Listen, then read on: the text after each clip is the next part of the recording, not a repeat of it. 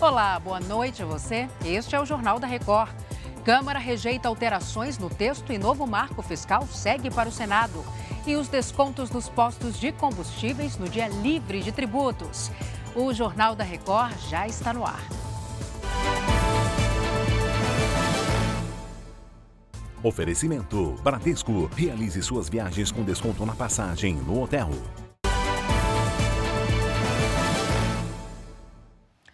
A Câmara concluiu agora à noite a análise de quatro destaques que são sugestões de alteração no texto da nova meta fiscal.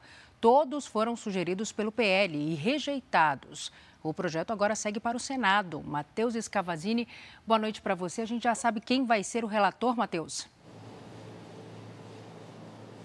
Boa noite para você, Salsi. O relator do texto deve ser Omar Aziz, do PSD do Amazonas. Mas isso só deve ser formalizado nos próximos dias. Os detalhes vão ser acertados em reunião de líderes partidários nessa quinta-feira. O presidente da casa, Rodrigo Pacheco, quer acelerar a votação. A ideia é que o projeto seja levado a plenário até 15 de junho. O governo acredita em uma margem tranquila para a aprovação do projeto no Senado, mas, se o texto for modificado, precisará passar por mais uma rodada de discussões na Câmara. A nova meta fiscal vem para substituir o teto de gastos. Salce. Obrigada, Matheus. O presidente Lula e o vice-presidente Alckmin vão lançar hoje um novo programa de estímulo para a indústria automotiva. A intenção do governo é aumentar o acesso e alavancar o comércio, especialmente de carros populares. Os valores dos carros vêm atingindo recordes ano a ano. Atualmente, o carro zero quilômetro mais barato aqui no Brasil está sendo vendido a quase 70 mil reais. E mais de 50 mil postos de combustíveis devem participar do Dia Livre de Impostos, isso em todo o país.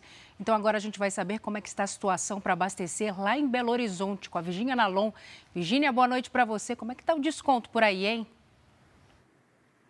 Oi, Salso, boa noite para você. Aqui nesse posto onde a gente está, é, a gasolina era vendida até ontem a R$ 4,87. Com desconto, vai passar R$ 3,77. Uma economia aí de R$ 1,10 por litro. O dia livre de impostos é um protesto contra a alta carga tributária e, por isso, lojistas vão comercializar produtos e serviços sem repassar o valor da tributação aos clientes. E falando em abastecimento, Minas Gerais é o estado com mais denúncias de preços abusivos de combustíveis, segundo o canal de reclamação da Secretaria Nacional do Consumidor. Foram 149 denúncias só no primeiro dia desse canal aberto. Ceará ficou em segundo lugar com 82 reclamações. Salce. Obrigada, Virgínia. A mulher suspeita de envenenar uma cuidadora de idosos prestou depoimento no Rio de Janeiro. Assunto para o Leonardo Aque. Léo, boa noite para você. Oi, Salsi, boa noite para você, boa noite a todos. Olha, o motoboy que fez a entrega da caixa de bombons foi quem denunciou a suspeita. Ele disse que o filho dela, de 16 anos, foi quem entregou a encomenda.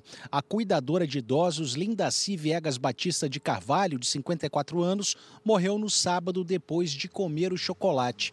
Agora, segundo a família dela, a mulher teria ameaçado Lindaci por causa de ciúmes.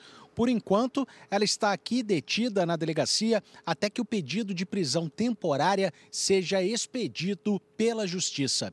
Salce. Que história, hein, Léo? Obrigada. A nova diretoria da Associação Nacional dos Magistrados da Justiça do Trabalho tomou posse em Brasília. A juíza do trabalho, Luciana Conforte, vai comandar a Ana Matra pelos próximos dois anos. Também tomaram posse outros dirigentes e o Conselho Fiscal da entidade. A presidente do Supremo Tribunal Federal, ministra Rosa Weber, e o presidente da Record TV, Luiz Cláudio Costa, participaram do evento. Um dos principais desafios da Ana Matra é continuar a reforçar a magistratura contra ataques a juízes.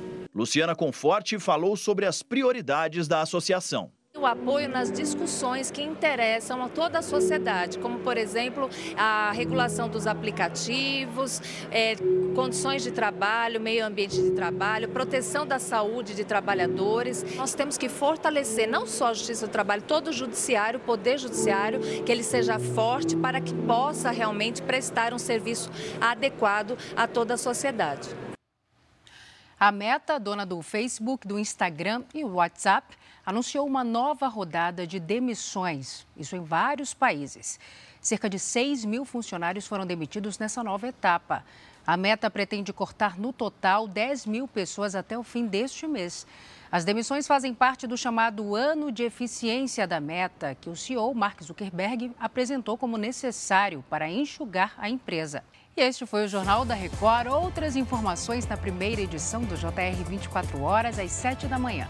Você fica agora com Fala que eu te escuto. Boa noite para você. Cuide-se. Tchau.